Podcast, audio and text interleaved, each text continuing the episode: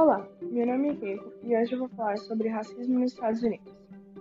Policial branco mata um homem negro supondo que ele comprava cigarro com uma nota falsa de 20 dólares e causa polêmica e protestos. A última semana de maio foi marcada por protestos nas ruas dos Estados Unidos. Na imprensa e nas redes sociais, as imagens de lugares vazios, uma constante em períodos de distanciamento social, deram lugar a fotos de aglomerações.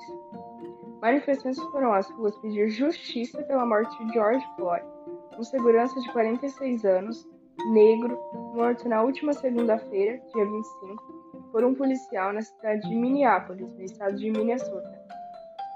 Após o ocorrido, diversos famosos se pronunciaram, como Beyoncé em seu Instagram. Aspas.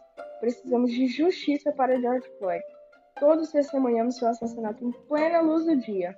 Estamos despedaçados e com nojo. Não podemos normalizar essa dor.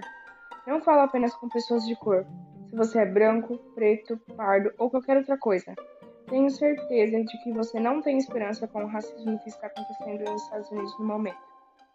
Chega de assassinatos sem sentido de seres humanos. Não podemos mais desviar o olhar. Fecha aspas. Beyoncé também compartilhou links para a campanha para a justiça de George Floyd.